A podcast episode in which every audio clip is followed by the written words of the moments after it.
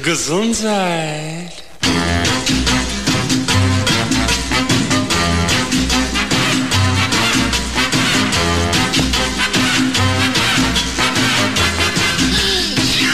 Gesundheit.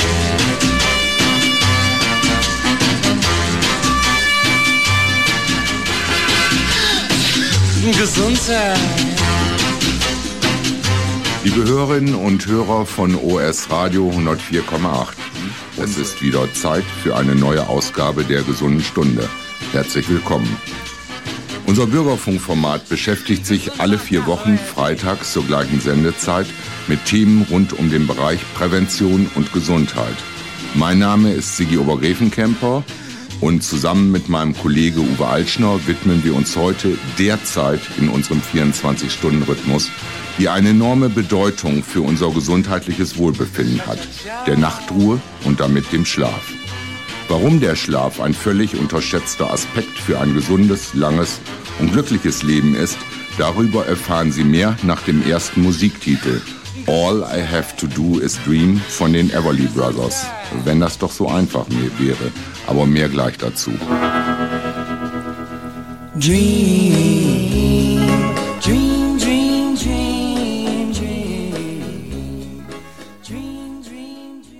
Willkommen zurück zur gesunden Stunde mit Uwe Altschner und Sigi Obergräfenkemper. Unser großes Thema heute ist der Schlaf. Uwe, dir liegen seit Jahren viele Bereiche, die mit dem Thema Gesundheit zu tun haben, sehr am Herzen. Du hast nicht nur einen eigenen Blog, der sich damit auseinandersetzt, sondern du kontaktest Wissenschaftler, Fachleute und Buchautoren weltweit, um sie in Sachen Gesundheit, Prävention und Nachhaltigkeit zu befragen und dein Wissen und deine Erfahrungen weiterzugeben. Wie ist dein Interesse zu Gesundheitsthemen entstanden und was hat dein Interesse zu unserem heutigen Thema Schlaf geweckt? Erklär uns doch bitte, was es damit auf sich hat, bevor du auf die erste Frage von mir einsteigst. Nun ja, die erste Frage hast du ja gerade schon gestellt, Sigi. Insofern, insofern. Aber äh, vielen Dank auch für die freundliche Einführung. Ja, wie ähm, wie kommt es? Ähm, tatsächlich ist es wie bei vielen äh, von uns möglicherweise äh, jedenfalls so, dass in dem Moment, wo etwas vorhanden ist, nimmt man es für selbstverständlich und äh, manchmal gar nicht wahr und dann kümmert man sich nicht groß darum. Wenn es weg ist, wenn es fehlt, dann auf einmal wird einem bewusst, was man verloren hat. Und so war es bei mir mit der Gesundheit. Ich habe, äh, da war ich noch keine 40, ähm, da habe ich einen gesundheitlichen Rückschlag erlitten und der kam mehr oder weniger über Nacht. Das heißt tatsächlich, sprichwörtlich bin ich nachts aufgewacht und danach war es erstmal nicht mehr so, wie, äh, wie es vorher war. Konkret ging es da um das, was man landläufig einen Burnout nennt, der verbunden war mit ein paar Begleiterscheinungen rund um Herz-Kreislauf-Gesundheit. Und deswegen eben auch nachts, dann wurde der Schlaf unterbrochen, da sind wir schon beim Thema, äh, mit einer Angstattacke das kennen vielleicht tatsächlich auch viele. Und äh, in der Folge jedenfalls habe ich dann erstmal erkannt, was mir verloren gegangen war, habe über einen längeren Prozess von einigen Jahren dann dafür gesorgt, dass die Gesundheit zurückgekommen ist. Daraus ist das Blog entstanden, das Vitalstoff-Blog, www.vitalstoff.blog, Blog mit G am Ende. Und daraus ist auch dann die Faszination entstanden für Themen rund um die Gesundheit. Und das Thema Schlaf, äh, was wir heute besprechen wollen, das ist mir deswegen schon als äh, spannendes Thema zu Bewusstsein gekommen, als ich vor einem Jahr etwa ein Interview mit einem Alzheimer-Forscher gemacht habe. Professor, ah, ja. Professor Dale Bradison war das und äh, der hat darauf hingewiesen, dass äh, für die Verhinderung oder für die Senkung, Senkung des Alzheimer-Risikos ähm, unglaublich wichtig ist, äh, auf ausreichend Schlaf zu achten. Und äh, letztendlich kam dann Anfang Oktober letzten Jahres das neue Buch von Matthew Walker heraus, ähm, Warum wir schlafen, beziehungsweise auf Deutsch heißt es das große Buch vom Schlaf, Professor Dr. Matthew Walker. Ähm, und dieses Buch habe ich, äh, wie viele andere auch, verschlungen, weil es ein sehr, sehr gutes, systematisches äh, Werk rund um das Thema Schlaf ist. Danke, Uwe, für diesen persönlichen Diskurs. Dann möchte ich aber jetzt auch gleich mit den ersten Fragen einsteigen. Ganz einfach, warum schlafen wir überhaupt? Muss das sein? Äh, was spielt sich im Körper ab, wenn wir schlafen? Naja, also muss das sein? Das ist insofern die Frage, äh, hatten wir auch bei äh, der Programmankündigung für unsere Sendung gestellt. Manchmal denkt man, äh, Schlaf ist überflüssig und äh, viele von uns, die brüsten sich ja durchaus oder haben sich damit gebrüstet, ich mich eingeschlossen, wie wenig Schlaf man doch benötige, um trotzdem noch leistungsfähig zu sein. Das ist im, im Arbeitsleben so, das ist im Studium so, wo man die Nächte durchmacht und dann noch eine Klausur schreibt beziehungsweise eine Hausarbeit äh, abgeben muss. Und je weniger Schlaf man benötigt, um die Arbeit trotzdem zu vollenden, umso ähm, toller fühlt man sich ähm, so. Und das ist aber äh, leider überhaupt nicht gesund und es ist auch nicht ähm, natürlich. Natürlich ist es, dass wir eine, ein Bedürfnis haben, uns und unseren Körper äh, zur Ruhe zu bringen, damit dann während der Zeit des Schlafes Prozesse laufen können, die das kompensieren und reparieren, was äh, während der Zeit des Wachens alles so angefallen ist. Also es ist tatsächlich auch eine Phase der Reparatur, der Vorbeugung, der Generalüberholung und alles das ähm, äh, passiert unter anderem. Es passieren noch eine ganze Reihe anderer Sachen beim Schlaf, aber darüber werden wir vielleicht auch noch mal äh, einzeln sprechen. Richard. Also nach dem Motto frisch und ausgeruht in den nächsten Tag durch guten Schlaf. Bevor wir jetzt weitermachen, liebe Hörerinnen und Hörer, hören Sie den Titel bezeichnen The Lion Sleeps Tonight. Wir schlafen noch nicht ein, sondern machen gleich weiter mit dem zweiten Teil The Lion Sleeps Tonight.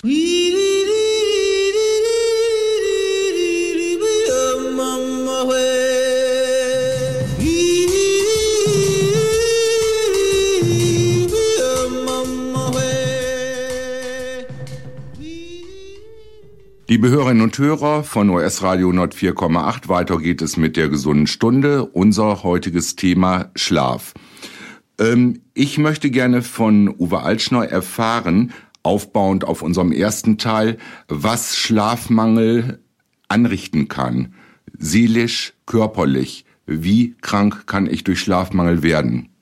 Grundsätzlich ist Schlafmangel eine sehr gefährliche Sache und Schlafentzug ist ja unter anderem auch eine Methode des Folterns und diese Methode ist, äh, wie jede Art von Folter, ist äh, verboten, ist unethisch. Ähm, das heißt, in dem Moment, wo wir dem Körper die Möglichkeit rauben, dem Menschen die Möglichkeit rauben, sich im Schlaf wieder zu erholen, dann ist es eine Form von Grausamkeit. Und äh, diese Grausamkeit die wirkt jetzt mal physiologisch betrachtet vor allen Dingen äh, auf das Immunsystem.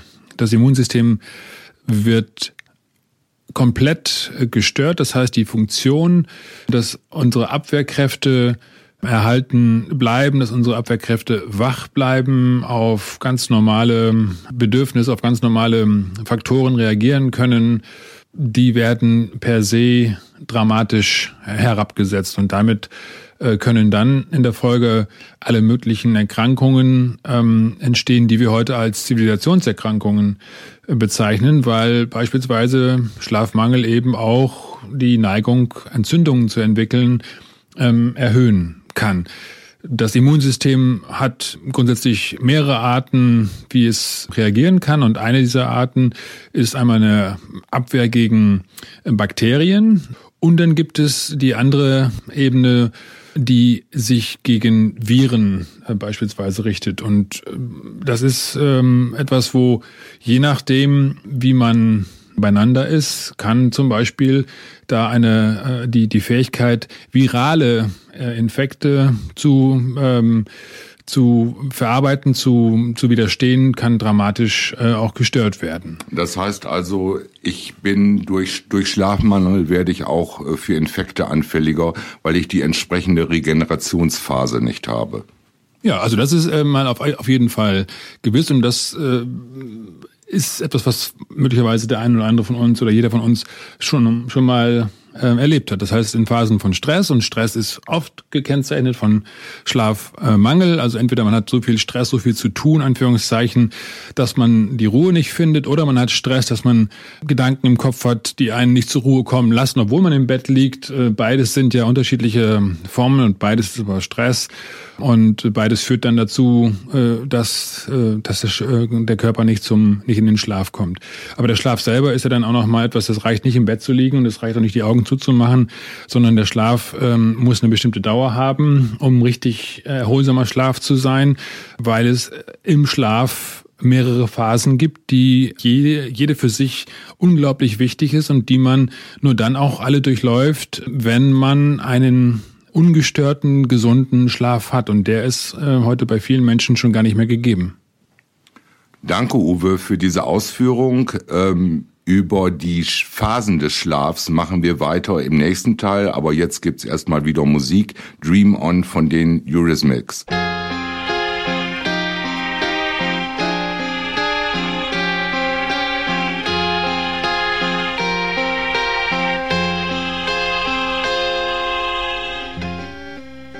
Liebe Hörerinnen und Hörer, weiter geht's im dritten Teil unserer gesunden Stunde. Thema Schlaf. Im Studio Sigi Obergräfenkämper und Uwe Altschner.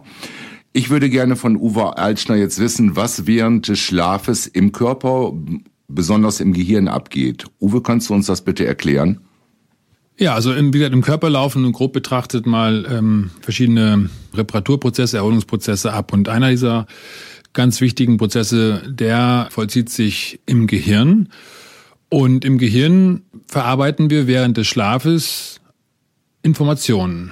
Das ist auch im Kern allgemein bekannt. Träume beispielsweise, das wissen wir, das sind Erfahrungen, die wir machen, also die wir im Schlaf machen, eine Form von Realität, die wir im Schlaf nacherleben oder neu erleben, jedenfalls wo auf der Basis von Informationen, die unser Gehirn äh, aufgenommen hat, dann äh, weitere Prozesse dazukommen. Und diese Prozesse dienen der Verarbeitung und der Bildung von neuen äh, Informationen, neuen, neuem Wissen auch. Es werden unterschiedliche Bereiche im Gehirn aktiv. Das heißt, wenn wir irgendetwas, wenn, was, wenn, wenn wir was erleben, dann ist das, geht das in einen Bereich unseres Gehirns hinein, wo es zunächst mal einfach nur gespeichert wird. Und dieser Bereich ist wie ein USB-Stick, kann man das mal äh, so bezeichnen, ist äh, in seinem Aufnahmevolumen ist der relativ begrenzt. Das merkt man ja auch, dann ist man irgendwann platt und kann nicht mehr und dann muss man zurückgehen. Äh, und äh, beim Schlaf wird dieser USB-Stick im Prinzip umgespeichert in andere Bereiche des Gehirns hinein. Wenn ich das richtig verstehe, Uwe, ist also äh, der Schlaf ein, ich betone das mal, aktiver Verarbeitungsprozess und nicht, ja, Schlaf verbindet man mit nichts tun. Ja, also nichts tun, das ist äh, nur insoweit richtig, als wir in, ähm, in den Phasen des Schlafes, im, im tiefen Schlaf, da entspannt der Körper komplett. Da sind alle Muskeln tatsächlich äh, vollkommen schlaff und sind auch nicht ansteuerbar. Das muss so sein, weil sonst würden wir bei den Erlebnissen, die wir im Schlaf nämlich wieder ähm, erleben oder, oder neu durchleben, äh, die auch eben körperliche Aktivitäten ja äh, umfassen können. Das heißt, wir träumen, dass wir laufen, wir träumen, dass wir ähm, kämpfen, was auch immer da ist. Und in dem Moment, wo dort nicht die Reiz Reizübertragung in die Muskulatur hinein unterbrochen wäre, würden wir ein richtiges Problem äh, kriegen, weil wir nämlich ohne Bewusstsein unsere Muskeln äh, zu irgendwelchen Tätigkeiten haben. Also das heißt, genau da ist dann einmal dieser Disconnect schon drin von der Natur. Aber es ist insofern vor allen Dingen aktiv und wichtig, weil eben das Gehirn an der Stelle ähm, richtig arbeitet, um äh, für uns neue Erfahrungen nutzbar zu machen. Dazu müssen sie, wie gesagt, einmal langfristig abgespeichert werden und dazu muss wiederum diese Phase des Erlebten, des kurzfristig Erlebten, wird äh, im, im, Kern wird das gefiltert äh, hin, im Hinblick auf wirklich nachhaltig wichtige ähm, Erfahrungen, die wir zukünftig brauchen können oder Dinge, die wir äh, eben schnell wieder vergessen können, die kommen nicht in das Langzeitgedächtnis Gedächtnis hinein. Und solche Sachen finden dann in der Form des, äh, des tiefen äh, Schlafes fast ähm, äh, statt, äh, wo dann umgespeichert wird. Äh, die, die, das, das Träumen findet in der Phase des sogenannten REM-Schlafes statt, also REM für REM, für AEM, also Rapid Eye Movement. Das sind die Phasen, wo wir schon an den Augen, an der Augenmuskulatur absehen können, dass da äh, hohe Aktivität ähm, stattfindet. Äh, und in der Phase wird eben dieser Umspeichervorgang äh, läuft da schon an. Also für mich ein wirklich mehr als komplexes und spannendes Thema, das ich jetzt kurz unterbrechen möchte mit unserem nächsten Musiktitel Lalilu, nur der Mann im Mondschein zu mit Heinz Rühmann.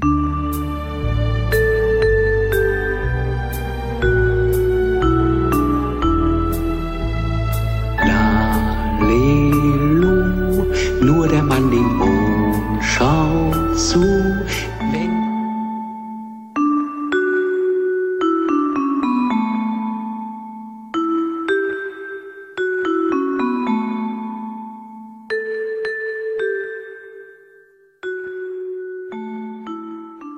Liebe Hörerinnen und Hörer, weiter geht's in unserer gesunden Stunde zum Thema Schlaf.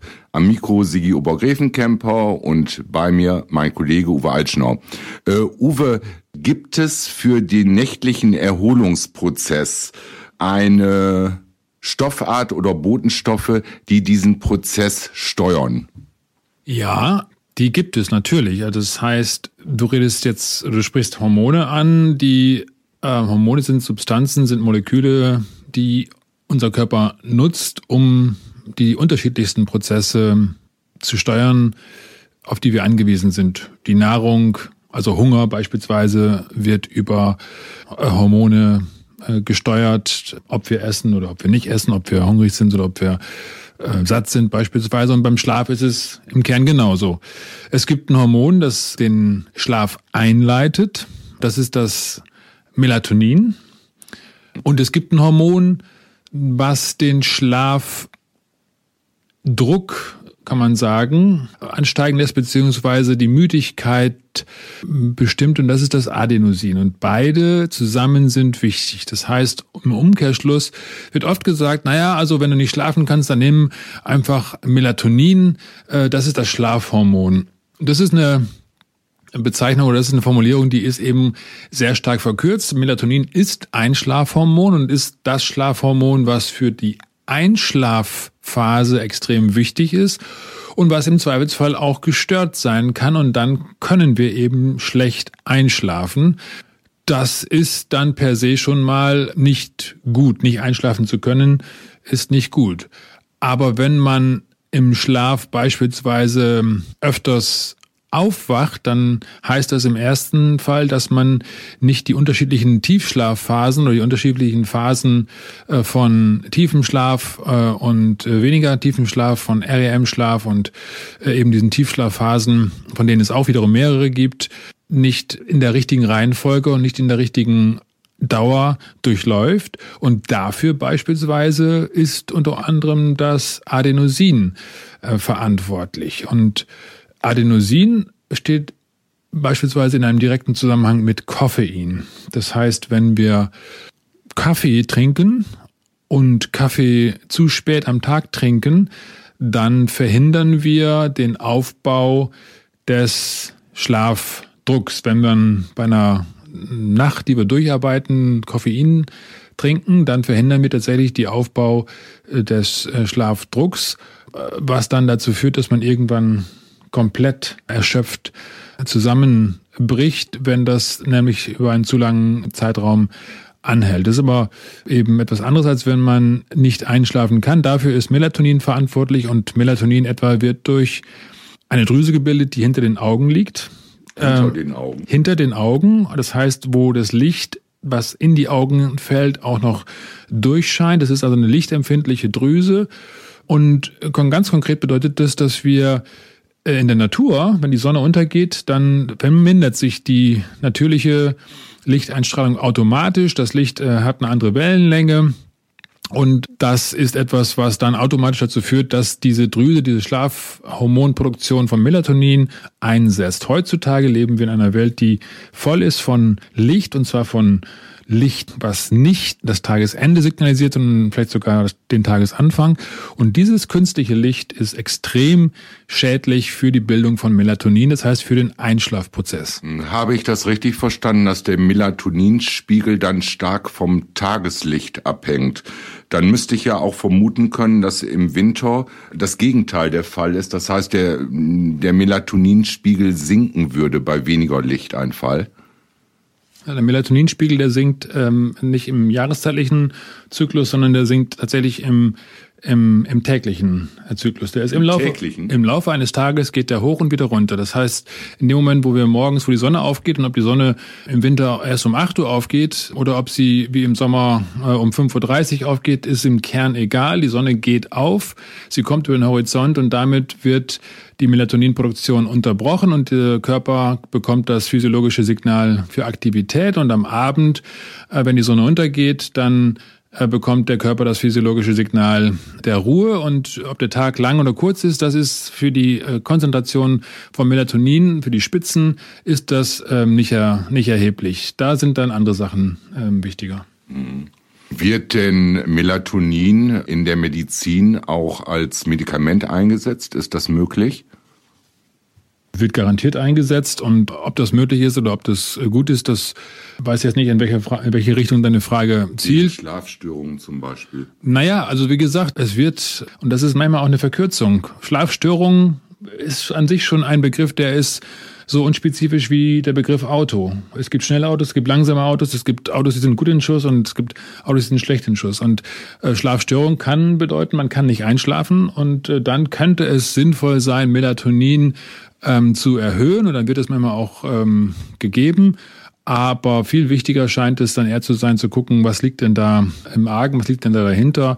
Und möglicherweise sind das beispielsweise Dinge, dass wir uns zu spät noch einer Intensität von Licht aussetzen. Blaues Licht, äh, Anführungszeichen technisch gesprochen, blaues Licht mit äh, einer blauen Wellenlänge führt dann dazu, dass wir, dass unser Körper lange das Signal bekommt, aktiv sein zu müssen.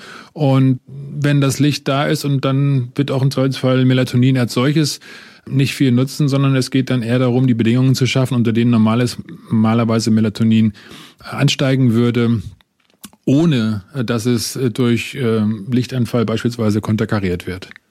Danke, Uwe. Liebe Hörerinnen und Hörer, wir unterbrechen jetzt unser Gespräch über das Thema Schlaf mit dem Titel von den Beatles I'm Only Sleeping.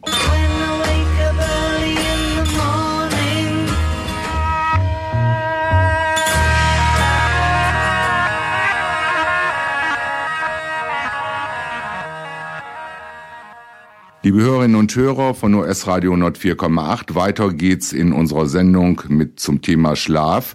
Wenn ich so auf die Uhr gucke, es ist abends, dann muss ich doch an die Leute denken, die vielleicht erst um diese Zeit zur Arbeit gehen. Und dabei fällt natürlich ein wichtiges Wort an. Schichtwechsel. Wie sieht's damit aus? Wie wirkt sich das auf den Schlaf aus?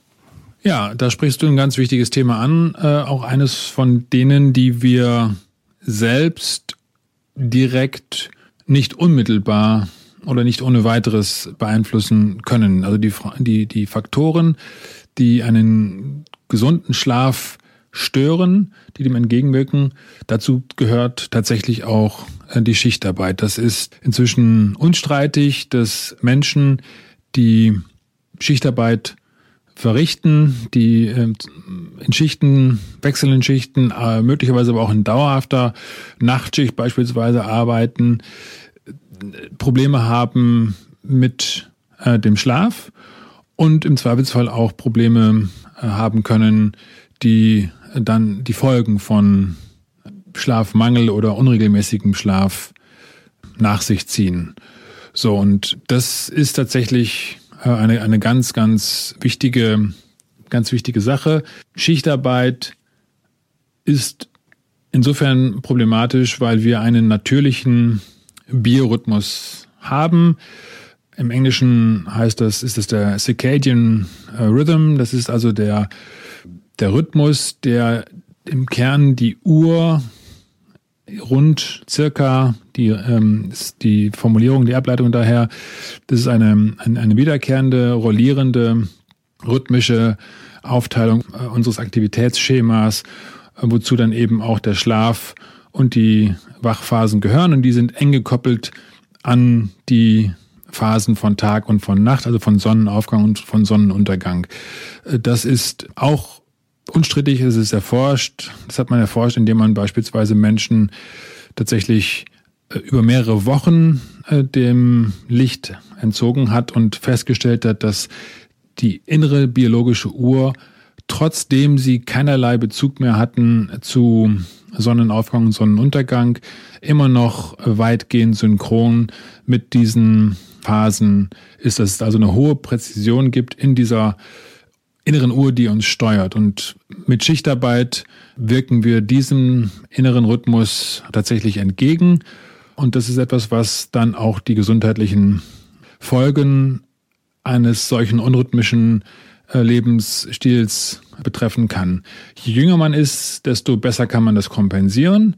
Je anfälliger man ist und man wird im Zweifelsfall auch dadurch schneller anfällig. Das heißt, man altert beispielsweise durch Schlafmangel, durch Mangel an Tiefschlaf altert man schneller. Und wenn man in einem Schichtrhythmus ist, das heißt schlafen soll, wenn draußen die Sonne scheint, kommt man eben auch nicht mehr in alle Phasen des Schlafes richtig rein. Und dann entstehen solche vorgezogenen Stressoren, solche vorgezogenen Alterungsprozesse.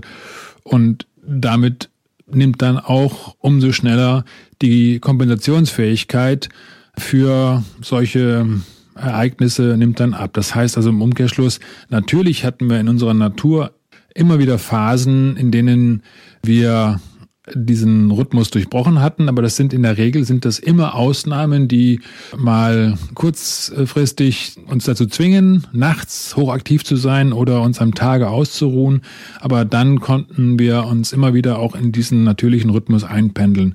Und bei dauerhafter Schichtarbeit ist ja genau das gestört und deswegen liegt da eine große äh, Gefahr äh, für die Erhaltung einer guten Gesundheit oder aber für die äh, langsame Alterung, also sprich ähm, Schichtarbeit kann dazu führen, dass man möglicherweise ansonsten keine tiefere Erkrankung hat, aber äh, faktisch, das kann man am Hormonstatus beispielsweise messen, Testosteronspiegel ist da so ein, ähm, äh, ein, ein Parameter, gerade bei Männern, der ist dann sehr schnell erniedrigt im Vergleich zu Menschen, die keine Schichtarbeit verrichten müssen. Kleines, großes Thema am Rande, was mir dazu einfällt, ist natürlich die Sommer-Winterzeit, die ich persönlich merke. Das hat auch etwas mit Schlaf zu tun, zeitlichen Schlafunterschied. Aber egal, Uwe, was hast du für uns ein, was für einen Musikwunsch hast du mitgebracht? Ja, ich habe mir tatsächlich einen Titel gewünscht, der ist kurz, der ist äh, auch nicht sonderlich bekannt, aber der ist mir persönlich sehr nahe. Der Titel heißt MLK, ist ein Titel von U2 und in dem Song geht es äh, im Kern um Martin Luther King und, und seine, sein Schicksal und diesen Titel hören wir jetzt. Sleep.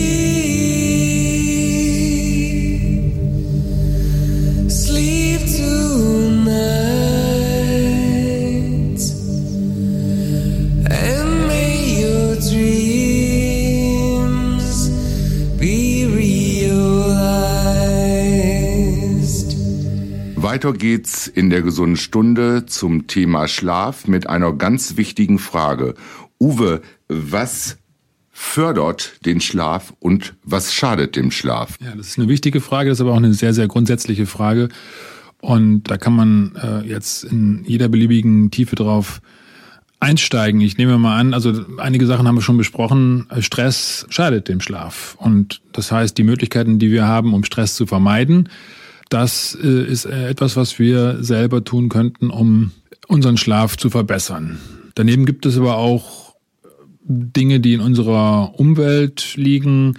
Äh, das Licht habe ich eben schon genannt. Das können wir teilweise selbst kontrollieren, auch wenn das manchmal schwer ist. Aber jeder, der mit Schlafproblemen zu tun hat, Aber auch grundsätzlich sollte man darauf achten, tatsächlich, dass äh, man diese Form von Licht, die, die überhaupt die Schlafaktivität gar nicht erst wirklich entstehen lässt, also das Melatonin äh, durch, durch blaues Licht, durch Bildschirm, später ähm, Tätigkeit vor Bildschirm, Handy, Fernseher, was auch immer, das sollte man nach Möglichkeit bei Zeiten ein bis zwei Stunden vor dem Schlafengehen dann auch sein lassen.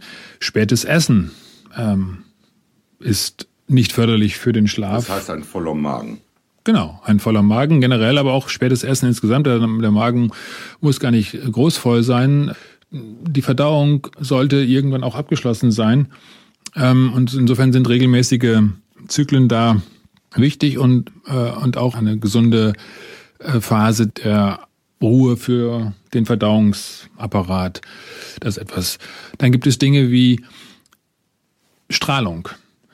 Strahlung? Ja, also das WLAN beispielsweise ist eine Form von elektromagnetischer Frequenz, ähm, ist eine Strahlung und die, die kann den Schlaf stören. Das heißt, das, was wir vorhin besprochen haben, die Verarbeitung von Informationen, von äh, Ereignissen, von Erlebtem im Gehirn, da kommt es dann darauf an, dass in den Tiefschlafphasen die Gehirnaktivität wirklich sehr, sehr stark zur Ruhe kommt. Man kann das messen anhand von Gehirnströmen und man spricht dann eben von diesen ganz tiefen ähm, Gehirnstromwellen und die werden beispielsweise durch Magnetfelder gestört. Und das heißt sowohl kann da ähm, die Nähe zu Stromleitungen, äh, Leitungen, zu denen durch die Strom fließt, kann schaden, wie auch die Nähe zu elektromagnetischen Impulsen, die über die Funkwellen vom WLAN, äh, von Sendemasten, äh, von anderen Dingen äh, ausgesendet werden. Und das kann dazu führen, dass der Schlaf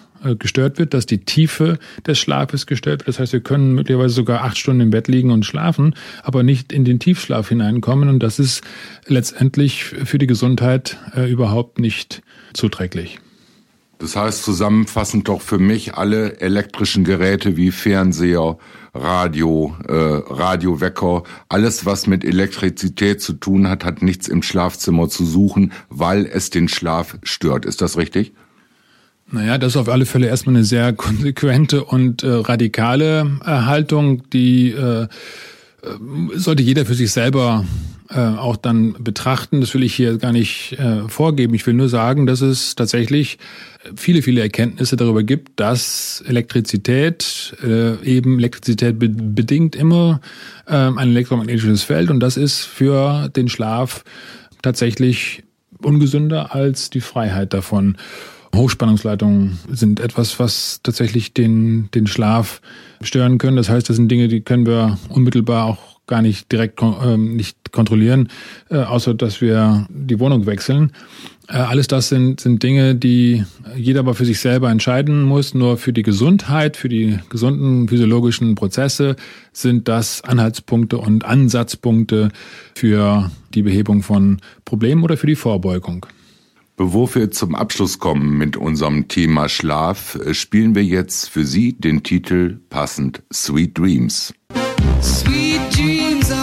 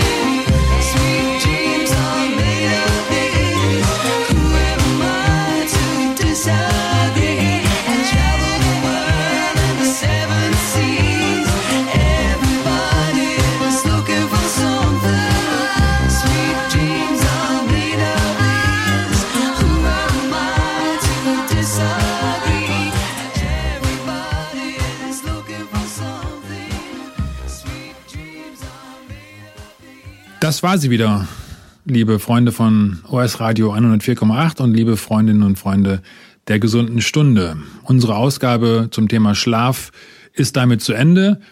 Wenn Sie das Thema interessiert, dann empfehle ich Ihnen äh, das Buch, das große Buch des Schlafes von Professor Matthew Walker. Es ist erschienen im Goldmann Verlag und da sind noch viele, viele weitere Informationen und auch Literaturangaben, das heißt auch Stoff zum Weiterlesen drin enthalten. Äh, ein wirklich äh, spannendes und, und wichtiges Buch.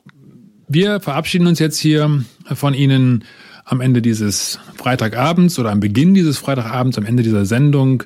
Sigi Obergräfenkemper und ich, äh, wir danken ganz herzlich Frank Paul für die technische Unterstützung, für die Zusammenstellung der Playlist und für sowieso immer ein offenes Ohr, wenn wir unsere technischen Probleme mit ihm besprechen.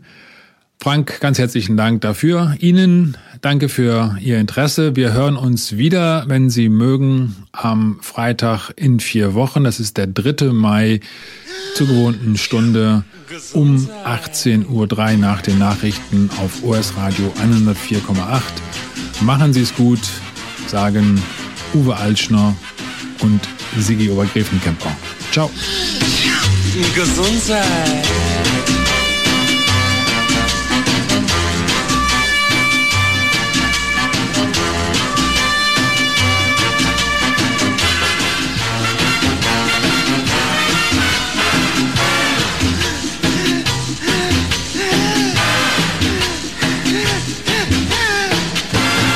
God bless you.